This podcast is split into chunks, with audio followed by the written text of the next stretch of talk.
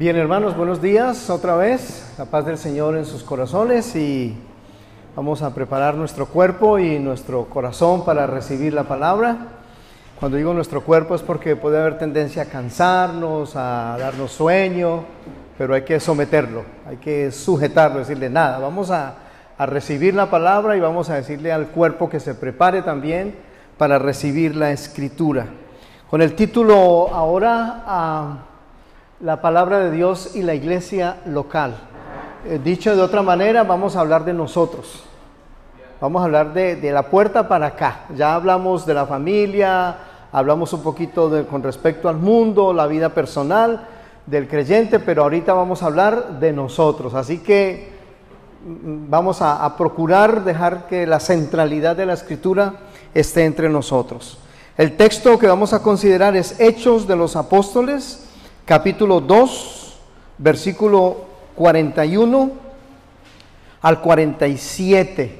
Es el texto eh, principal de la predicación ahora. Hechos 2, 41 al 47. Dice así la palabra del Señor. Así que los que recibieron su palabra fueron bautizados y se añadieron aquel día como tres mil personas y perseveraban en la doctrina de los apóstoles, en la comunión unos con otros, en el partimiento del pan y en las oraciones. Y sobrevino temor a toda persona, y muchas maravillas y señales eran hechas por los apóstoles. Todos los que habían creído estaban juntos y tenían en común todas las cosas, y vendían sus propiedades y sus bienes, y los repartían a todos según la necesidad de cada uno y perseverando unánimes cada día en el templo y partiendo el pan en las casas, comían juntos con alegría y sencillez de corazón, alabando a Dios y teniendo favor con todo el pueblo. Y el Señor añadía cada día a la iglesia a los que habían de ser salvos. Oremos, pidiéndole al Señor su gracia y sabiduría para compartir y para oír la palabra. Padre, gracias te damos una vez más en el nombre de Jesús por este momento, esta oportunidad. Nosotros, Señor, estamos en tus manos, nos queremos someter enteramente a la dirección de tu palabra y gracias por permitirnos tenerla hoy aquí, exponerla hoy aquí.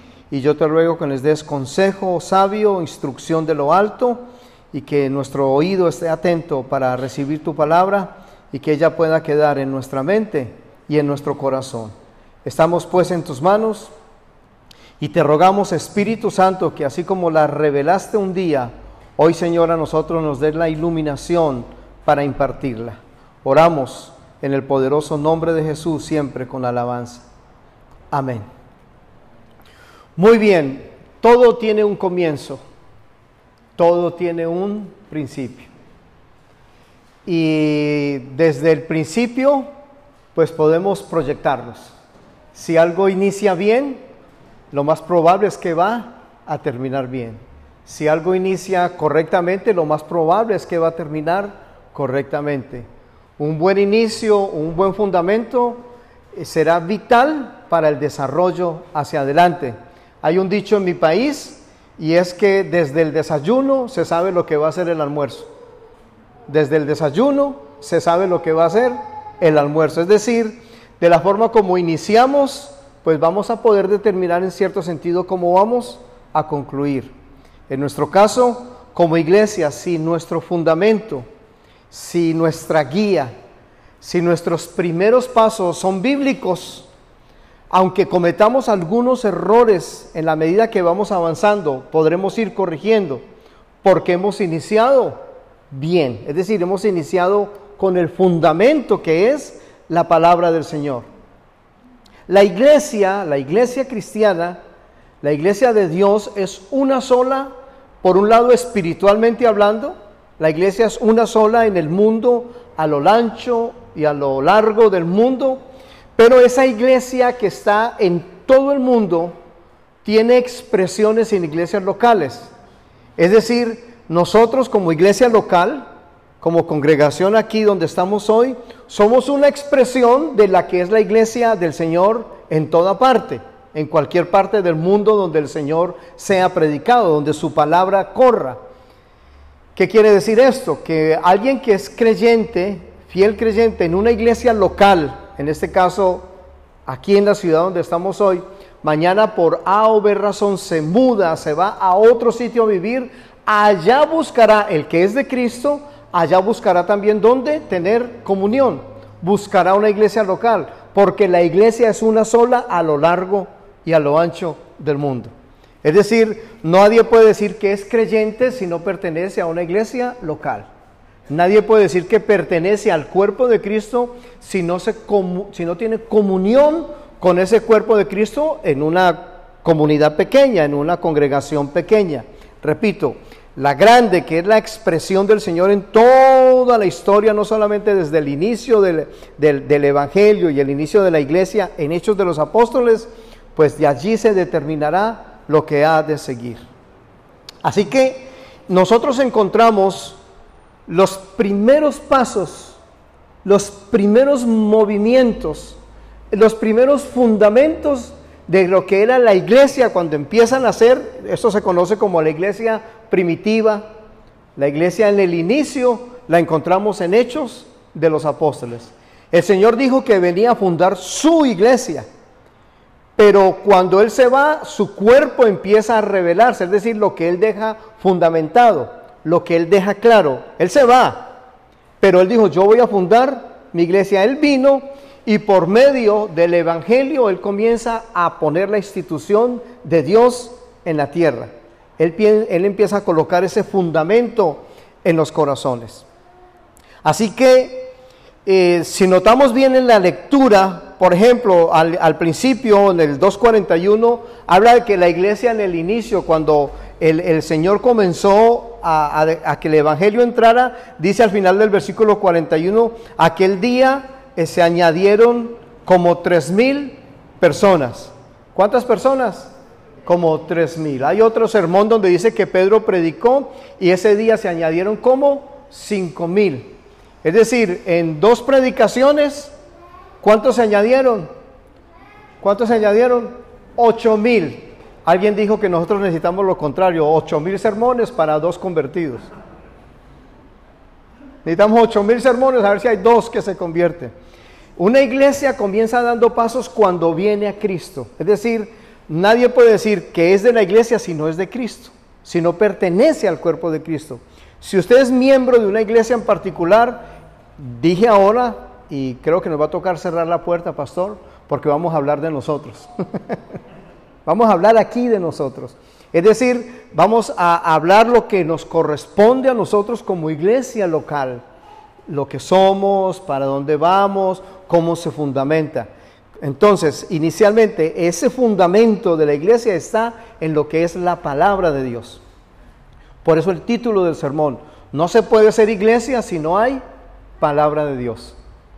Si usted como creyente personal de la iglesia local no es activo en la lectura de la palabra, en consumir Biblia, digámoslo de esta manera, en estar atento a la escritura, entonces ¿a qué iglesia local pertenece? Permítame decirlo otra vez. Somos de una iglesia local en la medida en que en forma personal yo consuma Biblia, consuma la palabra. Eso me hace activo en la iglesia. Así que lo que espero despertar por medio del mensaje que estamos dejando es volver a la escritura, volver a la palabra del Señor, retomar otra vez el consejo de Dios a través de su palabra. Así que, amados hermanos, eh, eh, eh, espero, vuelvo y reitero, que podamos tener este despertar y revisar qué hicieron los primeros cristianos, qué hizo la primera iglesia, que fue el fundamento para que nosotros retomemos o activemos nuevamente esos principios de la palabra del Señor. Comenzamos entonces por mirar esos fundamentos que los primeros cristianos pusieron, los primeros cristianos, el primer, el segundo slide, las primeras, los primeros cristianos participaban en qué? ¿De qué participaban? Primeramente dice de la doctrina de los apóstoles. No estamos inventando nada. Dice el versículo 42, y perseveraban en el 2.42 de Hechos, y perseveraban en la doctrina de los apóstoles. Desafortunadamente, algunos han reinterpretado o dado una nueva interpretación a ciertos textos y le han quitado la validez del texto. Cuando la escritura aquí habla de la doctrina de los apóstoles, está diciendo lo que ellos pusieron en primer lugar, no que ellos eran los fundadores.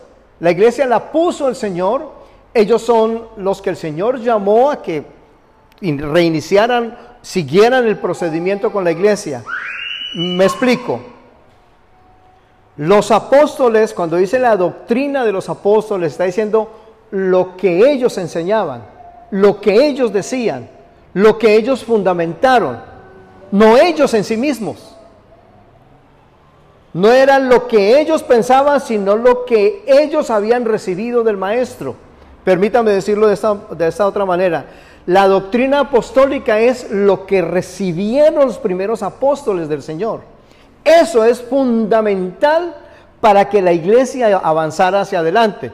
Desafortunadamente, algunos han querido retomar o reinterpretar estos textos y piensan que todavía hoy el Señor le está levantando apóstoles. Ahora, ¿por qué pensamos que hoy no hay apóstoles, por lo menos como estos? Porque como es un fundamento, como es un fundamento, ese fundamento para cualquier institución, para cualquier obra, para cualquier edificio, para cualquier casa, ese fundamento se pone una sola vez.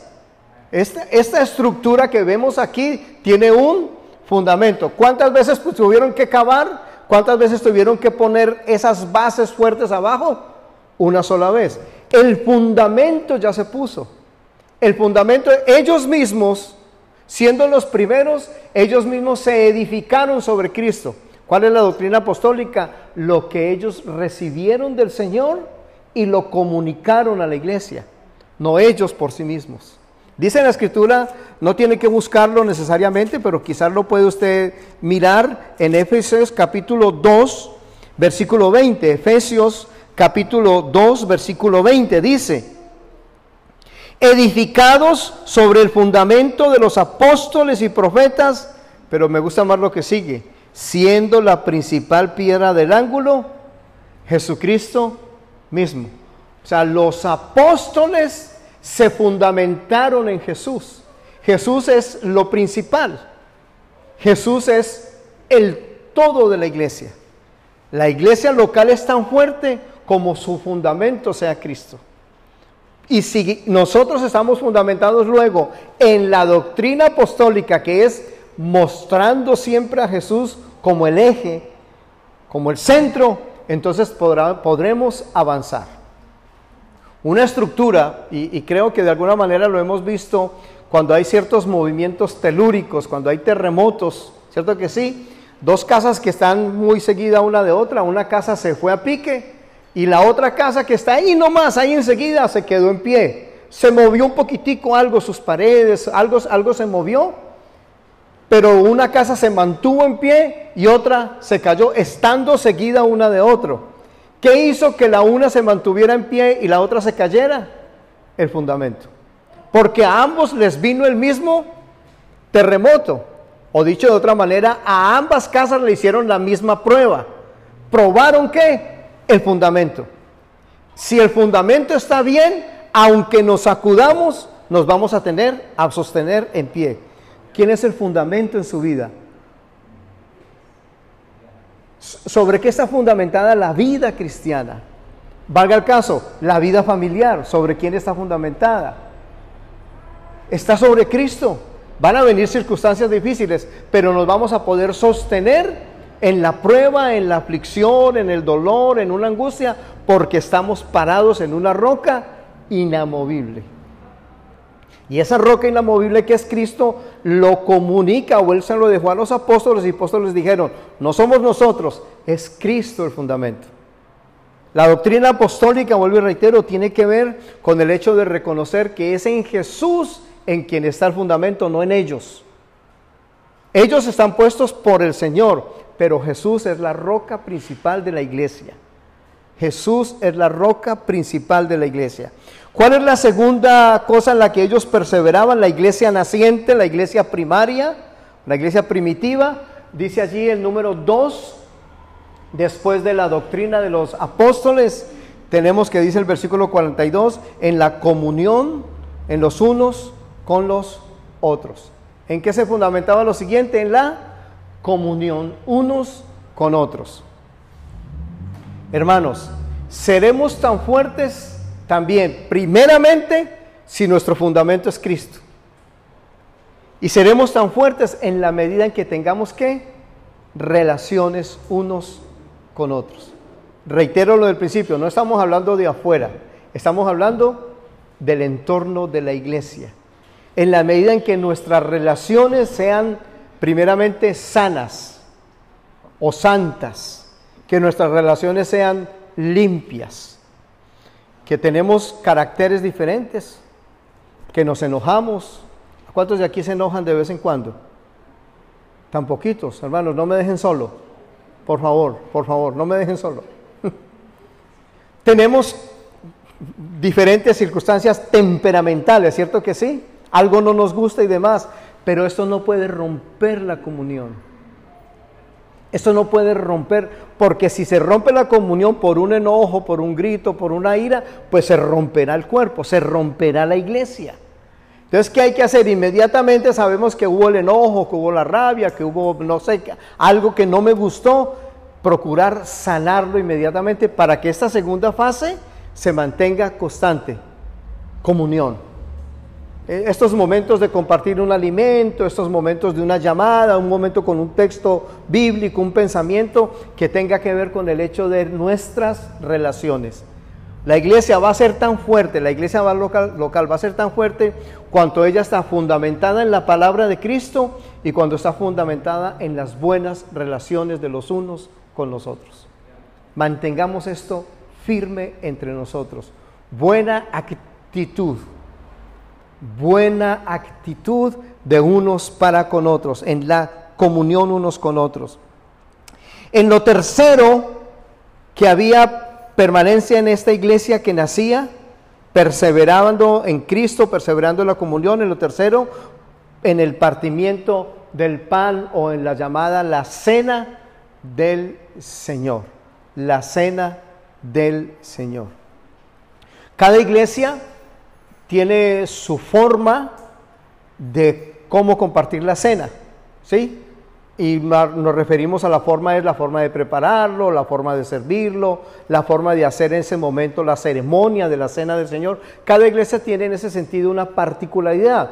En eso no nos vamos a ingresar porque, repito, cada iglesia tiene la forma de hacerlo. El hecho es lo que representa la cena, lo que simboliza la cena más que los actos externos en sí mismo. Algunas iglesias lo hacen semanalmente. Yo conozco unas iglesias que cada ocho días toman la cena del Señor.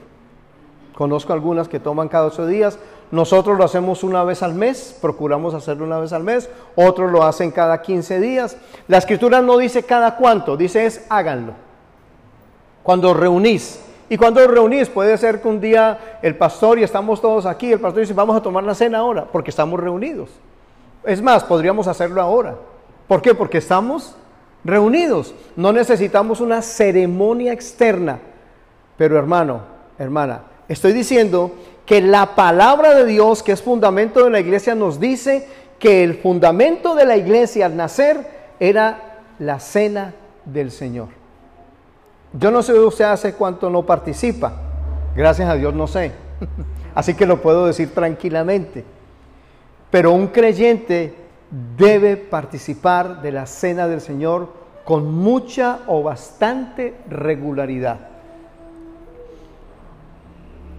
Algunos ah, dirán, no, Señor, yo no porque estoy enojado con mi hermano o no porque tengo un asunto que arreglar. No hay que esperar que sea la cena del Señor para arreglar un asunto. Volvemos a la comunión. Debemos estar siempre en una buena relación permanente, permanente, y cuando venga la cena, pues si hay algo que aclarar, se aclarará. Pero la cena del Señor, amado hermano, debemos ser regulares en tomarla. Yo le invito, yo repito, yo no sé usted cómo lo hace o cada cuánto lo hace. La iglesia misma no sé cada cuánto lo hace, pero cada vez que la iglesia diga, hoy hay cena del Señor, hermano, participe. Eso lo dice la escritura, no lo digo yo. La Biblia nos dice que ellos en, lo primero que hacían al fundamentar la iglesia era la cena del Señor. Dos cosas de esto. Uno, no es su cena, no es mi cena, no es la cena que traen las hermanas en sí mismo o que el pastor trae en sí mismo, sino es la cena del Señor. Permítame ilustrarlo. Si mañana o pasado mañana le llama, no sé, un, un presidente, el presidente de México, AMLO, le llama o le llama a alguien y le dice, ven, te invito a la casa a una cena. Usted, hermano, ¿qué hace? Usted se prepara, ¿cierto? Que muy bien, se viste bien, ese día hasta se baña, le toca baño ese día, usted se alista muy bien y llega a tiempo, llega cumplido porque lo invitó un gran personaje, una gran persona importante del país. Usted se prepara porque le han invitado a la cena. Y usted va allá y llega allá y el, señor de la casa sirve la cena, todo en la mesa, pero usted no la come. ¿Qué va a sentir o qué va a experimentar el dueño de casa? El que le invitó. ¿Por qué el desaire? Porque éste me dejó servida la cena?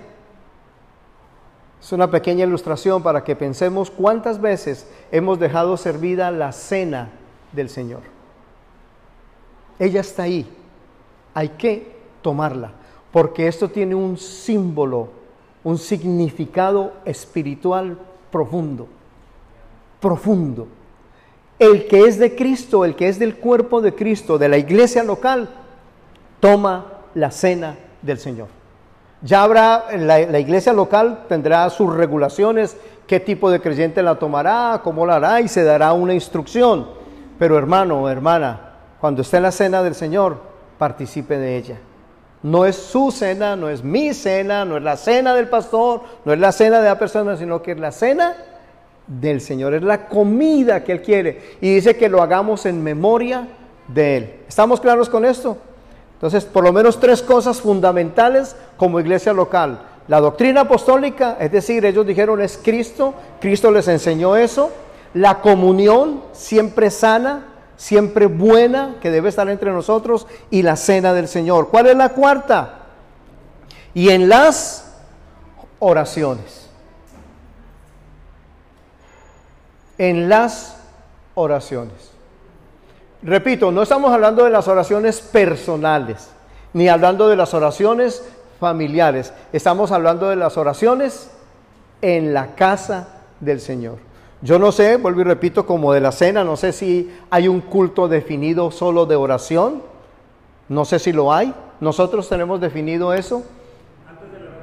Antes de la reunión, se llega a orar. Ok. Entonces, hermanos, debemos llegar antes de que comience el culto, ay, ay, ay, yo qué estoy diciendo, antes de que comience el culto para orar. Aquí dice que compartamos las oraciones y cada iglesia local, basado en la palabra, que es lo que estamos enseñando, cada iglesia local determina cómo son esas oraciones. ¿Ya? En nuestro caso, nosotros un, el primer martes del mes, el primer martes de mes es oración sí o sí. Oración. La iglesia sabe que el martes eh, se hace una pequeña ilustración de unos 5 o 10 minutos de la palabra y listo, de rodillas la iglesia. Le he dicho a la iglesia que algún día vamos a dar la surprise, la sorpresa. Y un domingo, todos vestiditos elegantes, con nuestra ropa bien vestida, nos vamos a, a tirar también de rodillas, porque la iglesia necesita oración. O la oración del cuerpo, la oración para la guía del Señor. ¿Cuántos necesitamos más oraciones? ¿Cuánto más como iglesia? Un creyente es tan fuerte como sea su comunión con la iglesia y su comunión en la iglesia que ora, en la iglesia que participa de oración. Es una exhortación en el Señor. Volviendo, la palabra de Dios y la iglesia local, un fundamento, las oraciones que se hacen en la iglesia.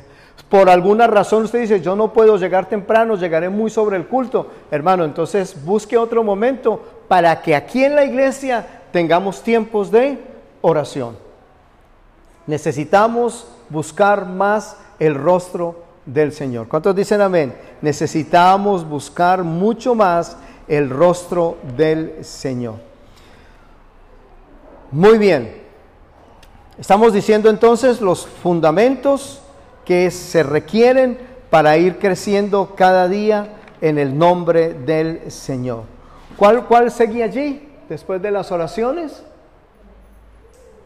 Congregarse. Imagínense. Usted no puede decir que es de una iglesia local si usted no se congrega. Y es más, damos gracias al Señor porque nos permite usar las redes sociales. Y en un momento dado, si la predicación se hace en vivo, también está bien. Pero esa es la excepción, no la regla. La excepción es, no puedo congregarme hoy, entonces puedo escuchar el sermón, sea en vivo o sea en otro momento.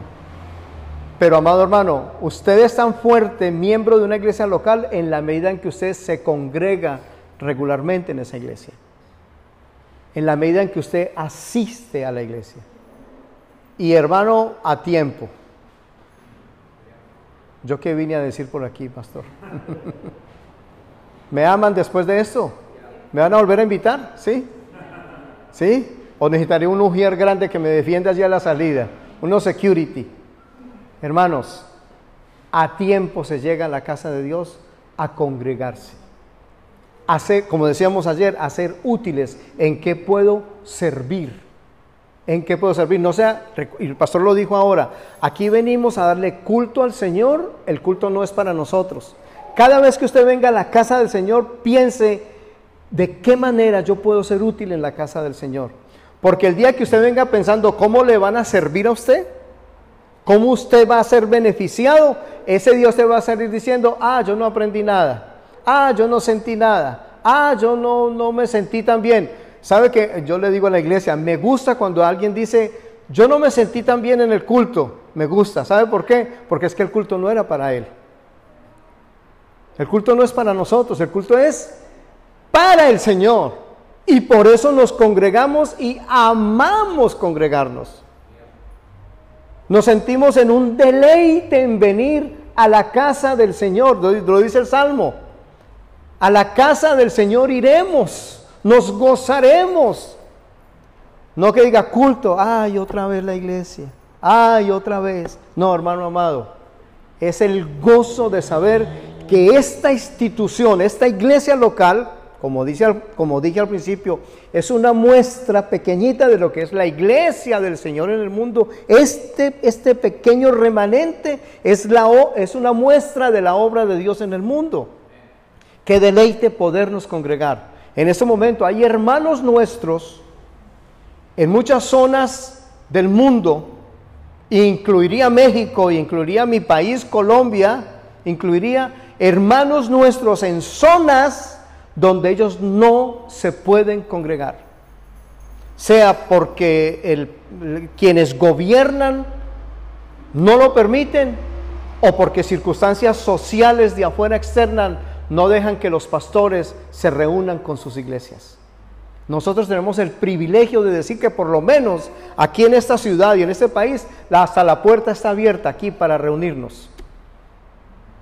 Yo no creo que ninguno de nosotros haya experimentado la prohibición de congregarse, parece que algunos sí.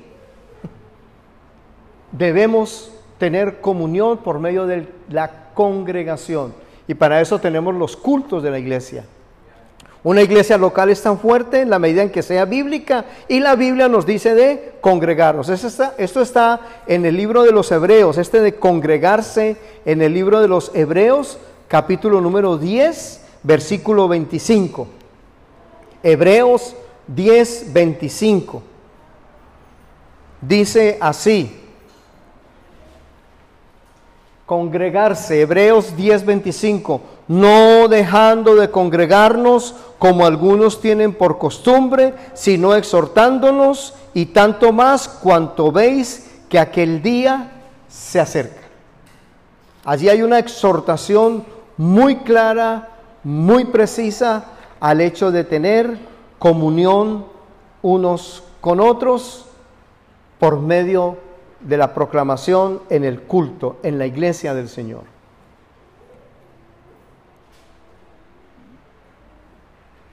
Porque en la iglesia del Señor está la expresión de la alabanza, del cántico.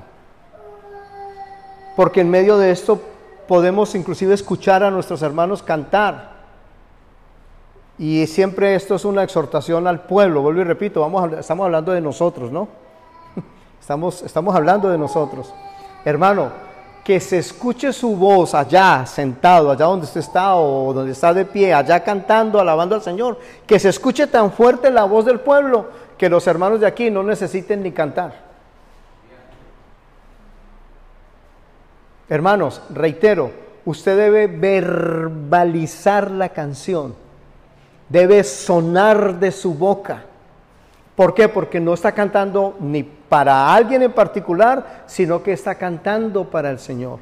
Y ese cántico debe ser con inteligencia, sabiendo lo que cantamos. Vuelvo al punto, congregarse porque por medio de ella el pueblo se expresa en alabanza, porque por medio de ella podemos dar palmas, Podemos expresarlo, inclusive si alguien quiere moverse y danzar y moverse, hágalo, porque lo está haciendo no para que lo miren, sino que lo está haciendo para el Señor.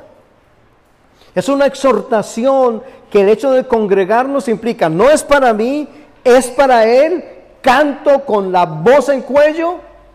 Más bien que el de lado me diga, hey hermano, bájele a la voz, está muy duro, no me, no me deja cantar a mí. ¿Cuántos, cuántos dicen amén? Hermano, hermana, hay que cantar. Esto expresa también su modo de llevar el culto al Señor. Hagámoslo a viva voz, el hecho de congregarnos. El que sigue, la, la siguiente, después de congregarse, a través del dar, a través del dar. Reitero, estamos diciendo que una iglesia, la palabra de Dios y la iglesia local, y estamos fundamentando que la iglesia local está en estas cosas que menciona Hechos, la que hemos mencionado de Hebreos, pero también a través del dar.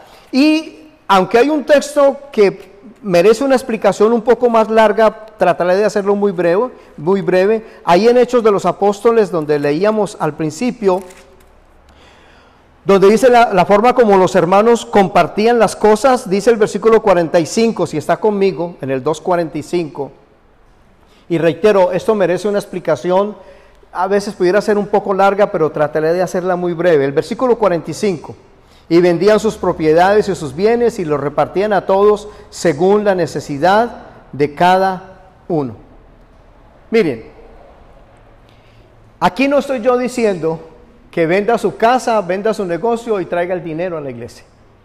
Eso no es lo que estoy diciendo. Desafortunadamente, la ideología de la prosperidad, la teología de la prosperidad ha, entrado en ciertos círculos evangélicos, en ciertos círculos cristianos ha entrado, ciertas misiones e iglesias se han dejado contaminar por la teología de la prosperidad y entonces el hermano vale, su opinión vale, solamente con respecto a lo que dé. Solamente. La escritura aquí, más que decirnos que venda su casa o venda su negocio y traiga el dinero a la casa, lo que está diciendo es que la iglesia necesita ser sostenida por medio de sus miembros. Que la iglesia necesita ser sostenida. ¿Qué era lo que pasaba aquí? Entra la persecución más adelante y los hermanos quedan sin nada y hay que aportar. Recuerden que la iglesia de Jerusalén es la primera en ser perseguida, la primera en necesitar el recurso de otras iglesias. Hablar del dinero desde el púlpito es muy difícil por la teología de la prosperidad. Entonces cualquier no creyente escucha este sermón y cuando llegue al punto donde se habla de dinero, ahí mismo va a decir, ya van a comenzar a pedir ya van a comenzar allá a exigir. No, pero el que es creyente, pertenece a una iglesia local, es miembro y se congrega en esa iglesia local, que es la extensión o la muestra de la iglesia del Señor en el mundo, debe aportar, debe dar para la obra de Dios. Hermanos, así como nosotros, entre cada iglesia local tiene sus propias necesidades, sus propios gastos, pues amados hermanos, podríamos pensar en bendecir a otra iglesia menor, a otro hermano, a, alguien que esté necesitando. De su trabajo, de su sustento, si usted trabaja y recibe un salario, usted debe apartar algo para la casa de Dios. Para los pastores locales es difícil hablar de esto desde el púlpito, por eso lo hablamos nosotros. sí, por eso lo hablamos nosotros. Yo lo predico con regularidad allá en la iglesia. Esto lo digo con mucha regularidad. Debemos dar. Mira, amados hermanos, cuando a nosotros nos toca el bolsillo nos duele. Bueno, a las mujeres cuando les tocan la cartera. Cuando a nosotros nos tocan el bolsillo nos duele. Pero si tenemos que comprar algo en el mall, algo en el, en el centro comercial, ya no nos duele tanto. ¿Por qué no nos duele tanto comprar algo en el mundo que va a ser para exhibir en un momento dado? ¿Y por qué nos duele tanto dar algo para la obra de Dios? Un creyente comprometido con la iglesia local es dadivoso. No hay que decírselo. Con naturalidad lo hace. Le decía a la iglesia, hay alguien que dice que a que le dice esta persona, dice, a mí me gusta mucho ir a los centros comerciales, me gusta ir mucho a los outlets, ¿sí? me gusta ir mucho a estos lugares grandes de comercio. Él dice, me gusta ir mucho para ver muchas cosas que no necesito. Así dice, me, dice a mí me gusta ir a, los, a los centros comerciales a ir a ver cosas que no necesito. Y alguien decía esto otro, me gusta ir y de pronto alguien decía, ay, ese bolso lo bonito, o ese vestido lo bonito, o ese zapato con ese color es el que yo andaba buscando, pero vale mucho. Alguien dijo, si vale mucho, entonces no es la voluntad de Dios que lo compre. ¿Cuántos están aquí? No hay que preguntar, Señor, ¿tú quieres que lo compre? Si vale mucho, no lo compre. No es la voluntad de Dios. No se meta en la deuda, no se meta en la deuda que lo va a apretar pero entonces luego usted no puede dar a la casa de Dios porque está pagando deudas afuera. ¿Yo qué estoy diciendo? ¿Yo qué estoy diciendo? Hermanos, revisemos. Yo sé que nos duele el bolsillo, nos duele la cartera, nos duele sacar. Hay una anécdota de un hombre que, que, le llegó el momento de dar y dijo, Señor, yo mando la mano al bolsillo y lo que saque, eso será. Lo que saque del bolsillo, eso es lo que voy a dar. Cuando se manda la mano por el salió un billete de 100 dólares y dijo, dice que el Señor reprenda al diablo. Es que el Señor, ¿cuántos están aquí? Yo sé que nos duele dar en algunos casos, la tacañería a veces nos acompaña también. Bueno, eso es por mi país, eso es por allá, por, por otra zona, por otra parte el, creyente, el hermano, la hermana que pertenece a una iglesia local, no debe ser tacaño, avaro con respecto a dar para la obra de Dios. Es uno de los fundamentos que encontramos en la iglesia cuando estaban haciendo. ¿Estamos con esto claros? Todo basado en la palabra del Señor. Hay un texto en Corintios, yo quisiera, yo no sé si lo mandé allí o no, no estoy tan seguro si lo mandé. Ah, sí, segunda de Corintios, ya está acá. Segunda carta a los Corintios con respecto al dar. Y con esto cerramos la parte de, de esto y luego hablaremos detalles de la palabra de Dios, mucho más como fundamento entre nosotros. Segunda de Corintios.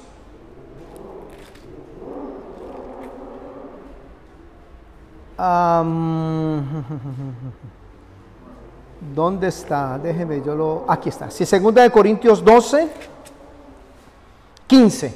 Miren lo que dice Pablo.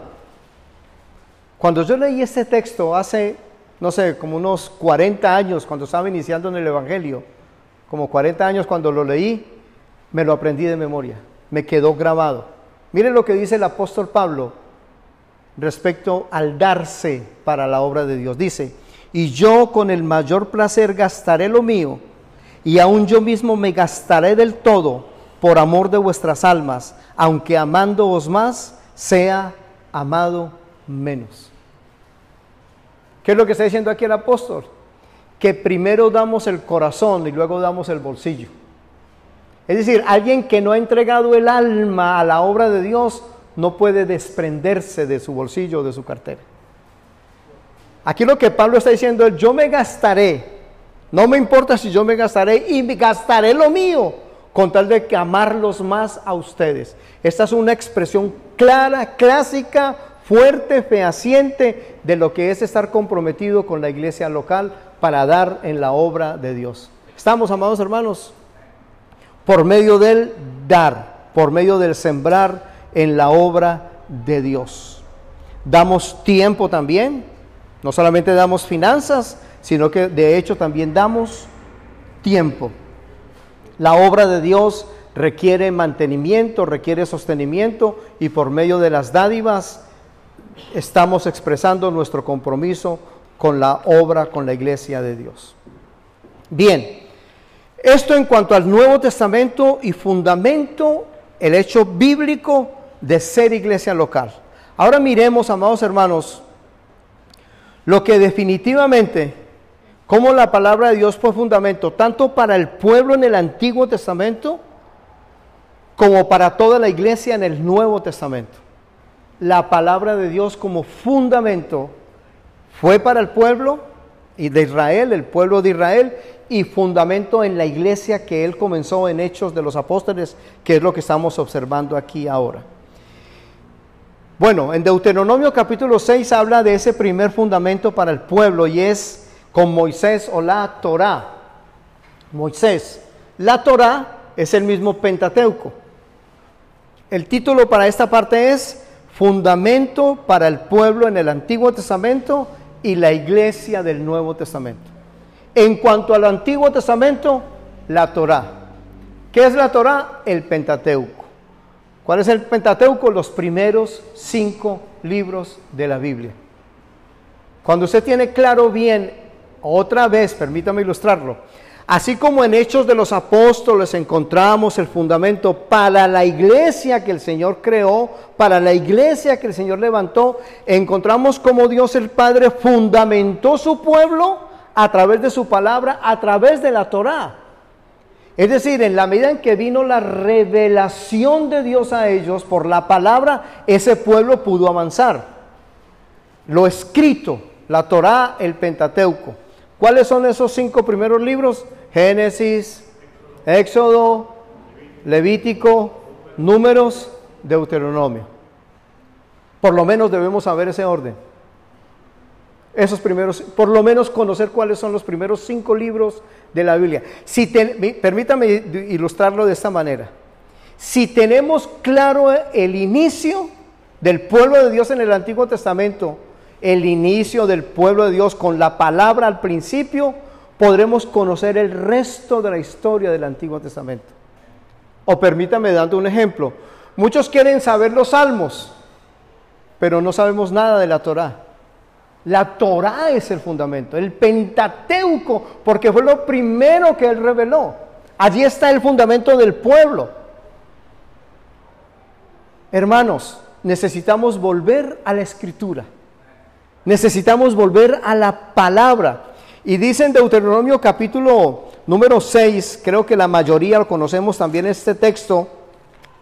Deuteronomio capítulo 6, no lo vamos a leer todo, Solamente voy a citar unos dos o tres nomás. Capítulo 6, dice el versículo 1, 6.1 de Deuteronomio. Estos pues son los mandamientos, estatutos y decretos que el Señor vuestro Dios mandó que, se os, que os enseñase para que los pongáis por obra en la tierra a la cual pasáis vosotros para tomarla. Y versículo 6, el 6.6. Y estas palabras que yo te mando hoy estarán sobre tu corazón y las repetirás a tus hijos y hablarás de ellas estando en tu casa y andando por el camino y al acostarte y cuando te levantes y las atarás como una señal en tu mano y estarán como frontales entre tus ojos y las escribirás en los postes de tu casa y en tus puertas. ¿Qué está diciendo aquí la escritura? Que la Torah tenía que estar invadiendo al pueblo entre comillas, eh, la Torah tendría que ser como una plaga entre el pueblo, que contaminara al pueblo. Dejémonos contaminar por la palabra para que seamos el pueblo de la palabra. para que seamos el pueblo de la palabra de Dios. Aquí dice Deuteronomio, recuerden, Deuteronomio es en parte una repetición, una repetición del libro de Levítico, una segunda explicación de Levítico. Eso es Deuteronomio, una segunda explicación de, Levítico. Deuteronomio significa eso, repetición de la ley. Eso significa la palabra. Se repite. ¿Qué es, hermano? Que nos dejemos invadir por la palabra. Dice que, la ponga, que por donde vayamos. ¿Por qué? Porque es la palabra la que nos va a guiar. Ahora, yo, estoy, yo no estoy diciendo que usted deje ni de trabajar ni de estudiar. Sí, usted tiene que trabajar y tiene que estudiar para producir, obviamente. Lo que estamos diciendo es permita que la palabra de Dios lo invada. Tomemos más tiempo para estar con la escritura, para estar con la palabra. Entonces, fundamentos del pueblo en el Antiguo Testamento, Moisés, la Torah. Otro personaje en el Antiguo Testamento, Esdras. Esto está obviamente en el libro de Esdras.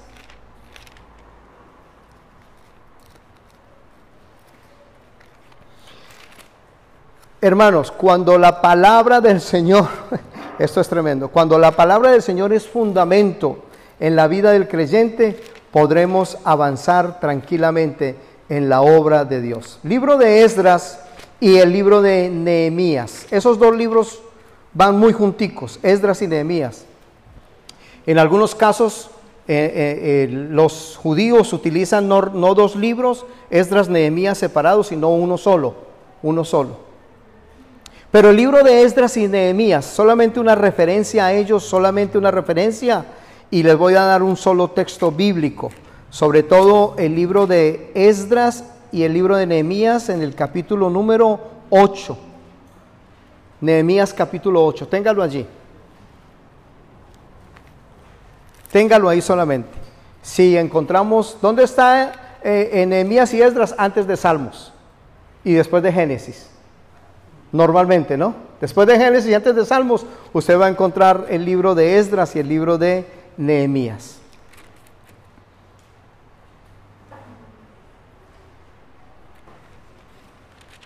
Hay tanto para leer que no sé ni por dónde, pero leamos Nehemías capítulo 8, porque tengo los dos pasajes, pero leamos solamente en Nehemías capítulo número 8. Permítame explicar esto antes, antes de avanzar. Permítame explicarlo. El pueblo de Dios cae cautivo, es decir, van desde Babilonia, los babilonios hacen un recorrido hasta la tierra de Israel y se llevan presos a todo el pueblo, a Babilonia. Los persas, los asirios invaden al pueblo y se los llevan, se los llevan presos, cautivos. En este caso, se los llevan cautivos a Babilonia. Y recordemos que en esa cautividad se llevan a Daniel, por ejemplo. ¿Cierto que sí? Ellos están allá y empiezan, escúcheme esto, empiezan a perder el libro de Dios. ¿Cuál era el libro? La Torah. Comienzan a olvidar la Torah, comienzan a olvidar porque están cautivos. Allá no tienen el libro, allá no tienen a Deuteronomio, si me lo permite. Allá no lo tienen. No pueden repetirle a los hijos nada porque no la están leyendo, no la tienen, están presos. Pero un día el rey, uno de los reyes en Babilonia, les dice, ahora pueden regresar. En este regreso viene Esdras y viene Nehemías. Esdras viene a restaurar la parte espiritual. Esdras viene a restaurar, él como escriba, viene a restaurar la parte que tiene que ver con el Pentateuco, con la Torá. Y Nehemías viene a restaurar los muros. Uno se ocupa de los muros, la parte física, en el regreso y el otro se ocupa de la parte espiritual. ¿Me están siguiendo? Habían perdido la ley, la Torah o el Pentateuco lo habían perdido en el exilio. Pero ahora, al regreso, miren lo que dice la escritura en Nehemías 8, ahora están de regreso. Y dice así, y se juntó todo el pueblo como un solo hombre en la plaza que está delante de la puerta de las aguas, y dijeron a Esdras el escriba que trajese el libro de la ley de Moisés, la cual el Señor había dado a Israel. Y el sacerdote Esdras trajo la ley delante de la congregación, así de hombres como de mujeres, y de todos los que podían entender el primer día del mes séptimo. Y leyó en el libro delante de la plaza que está delante de la puerta de las aguas, desde el alba hasta el mediodía, en presencia de hombres y mujeres y de todos los que podían entender, y los oídos de todo el pueblo estaban atentos al libro de la ley. Versículo 5, versículo 5. Abrió pues Esdras el libro a ojos de todo el pueblo, porque estaba más alto que todo el pueblo, y cuando lo abrió, todo el pueblo estuvo atento. Y versículo 8, 8.8.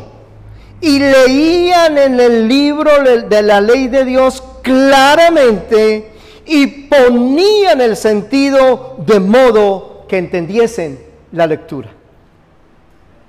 ¿Qué fue lo primero que se restauró? La palabra. Ahora, ¿por qué fueron llevados cautivos?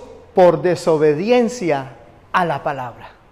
Deuteronomio 28 están las bendiciones de la obediencia y las consecuencias de la desobediencia. Bueno, ellos tuvieron consecuencias de la desobediencia. ¿Cuál fue uno de ellos? La cautividad. Son llevados presos. Ahora al regreso lo primero que hay que restaurar, ¿qué es? El libro de Dios. Un pueblo es tan fuerte como consuma palabra de Dios. Un creyente es tan fuerte como él en forma personal consuma palabra de Dios. Me gusta mucho cuando dice que ponían el sentido. O sea, que lo que está diciendo aquí es que usemos también, nosotros decimos en Colombia que usemos la entendedera. Que usemos la entendedera, que le pongamos sentido a la lectura. Ah, usted no entendió un pasaje, márquelo y pregúntele a un hermano mayor, a un hermano que le pueda explicar. No entendí ese versículo, pues alguien se lo va a explicar. ¿Cuántas veces hemos leído versículos que no entendemos? A ver, levante la mano, ¿a quién le ha pasado? vehículos que no entendemos. ¿Qué hacemos? Ah, no, la Biblia es, no, a mí no me gusta leer ese libro porque es que no entiendo. Bueno, entonces ese que usted no entiende, márquelo y pregúntele al pastor, pregúntele al maestro, pregúntele a uno de los líderes. Y si ese pastor o ese maestro no sabe, entonces los dos tienen que ir a preguntarle a otro. Me hago entender, amados hermanos, pero no deje de leerla porque no la entiende. No deje. Consuma, consuma. ¿Para qué? Para que la palabra de Dios lo vaya alimentando. Siempre doy un ejemplo de alguien del mundo que decía, no, la Biblia es muy difícil de leer, es muy difícil de entender, tiene pasajes muy contradictorios. Y alguien le dijo, sí, es cierto, la Biblia sí tiene pasajes difíciles, pero también tiene unos muy fáciles. Ese que dice, por ejemplo, no robarás. ¿Qué exégesis necesita eso? ¿Qué hermenéutica necesita? No robarás. Ese es muy fácil de entender. ¿Alguien dice, ¿Alguien dice amén? Ese es muy fácil. Hay unos difíciles, pero hay otros muy fáciles. Retornan de estar presos y lo primero que abren, lo primero que hacen es la palabra, la Torá. Vuelven al libro de Dios para fundamento sobre sus vidas. Hablemos un ratico y muy rápidamente de David la adoración, los salmos, Salmo 19 y el Salmo 119. Ambos salmos, el 19 y el 19, son una exaltación a la palabra. David otra vez nos dice en los salmos, en el Salmo 19 y en el 119, las excelencias de la palabra de Dios. Se restaura que en David la alabanza, la adoración, pero David restaura una alabanza y una adoración bíblica, es decir, una alabanza y una adoración con contenido de la escritura. Hay muchas alabanzas, entre comillas, quizás usted escucha algunas que no son para exaltar al Señor, sino para darle ánimo a los hombres. Esas que le dan solamente ánimo a los hombres, esas pasan muy rápido, porque son emocionalistas, son del sentimiento nomás, tocan nuestros sentimientos. No, que lo que cantemos sea bíblico que lo que cantemos sea de la escritura. Por medio de cantando la escritura, cantando la escritura, la estamos aprendiendo. Valga el caso, uno de los cánticos, el cántico que se expresó ahora, Yo escribí un pedacito durante, el momento que se estaba, de la letra que estaba aquí de esa canción, mire lo que dice, un pedacito de lo que cantamos ahora. Dice, gobiernas la creación con tu palabra, Señor. Si Él gobierna la creación con la palabra, ¿dónde está eso? Está en el Salmo 19 y en el Salmo 119. Es decir, cantamos la escritura y así la estamos aprendiendo. Eso fue lo que hizo David en los salmos, expresar la alabanza al Creador poniendo como fundamento la palabra. Otra manera en que el pueblo avanzaba en el Antiguo Testamento es por medio de los profetas. Y por tanto, profetas mayores como menores. Usted puede ver esto en Isaías capítulo 6, por mencionar uno solamente. Hay una palabra clásica de los profetas. Cuando ellos querían llevar una palabra de Dios al pueblo, le decían, así dice el Señor.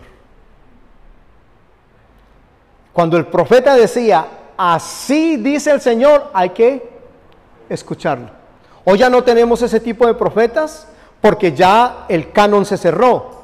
Ya ahora no es así dice el Señor, sino la Biblia lo dice que es la palabra de Dios. Es decir, no pensemos que ahora que tenemos, escúcheme esto, que no tenemos que esperar que un hombre nos hable, que cierto profeta nos hable para decir que escuchamos a Dios. Cuando usted busca tanto palabra de hombre que le hablen, es que no está buscando la palabra de Dios. Porque ya no está el profeta que dice, así dice el Señor en el Antiguo Testamento, sino que ahora aquí lo dice todo. Tenemos que ir más a su palabra. Ponga Hebreos 1.1 también en este de los profetas, porque recordemos rápidamente, amados hermanos, que Hebreos 1.1 dice que Dios en el pasado les habló a los padres por los profetas, pero hoy nos habla por el Hijo. ¿Me permiten volver al principio? Los apóstoles, ¿cuál fue la doctrina de ellos? Lo que Cristo dijo. Lo que Cristo dijo. Aquí es lo mismo.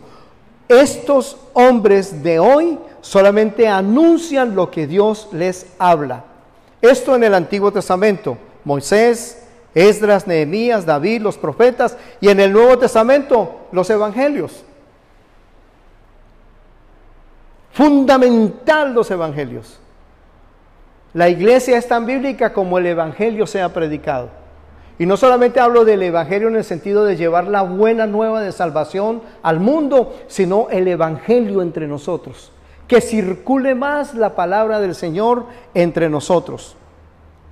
Dice, por ejemplo, el Evangelio de Juan capítulo 20, Juan capítulo 20, versículos 30 y 31. Ese texto es muy conocido también. ¿Para qué se escribieron los evangelios? ¿En qué sintetizamos los evangelios? Miren lo que dice Juan 20:30. Hizo además Jesús muchas otras señales en presencia de sus discípulos, las cuales no están escritas en este libro. Pero estas se han escrito para que creáis que Jesús es el Cristo, el Hijo de Dios, y para que creyendo tengáis vida en su nombre. Esto responde a la pregunta, ¿para qué se escribió la Biblia? ¿Para qué se escribió la Biblia? Para que creamos que Jesús es el Cristo y creyendo en Él tengamos vida eterna. De tal manera que cuando usted lea Génesis, Éxodo, Levítico, los Salmos, los profetas, los libros históricos, los evangelios, las cartas de Pablo, mire dónde está Jesús. Mire dónde está Jesús.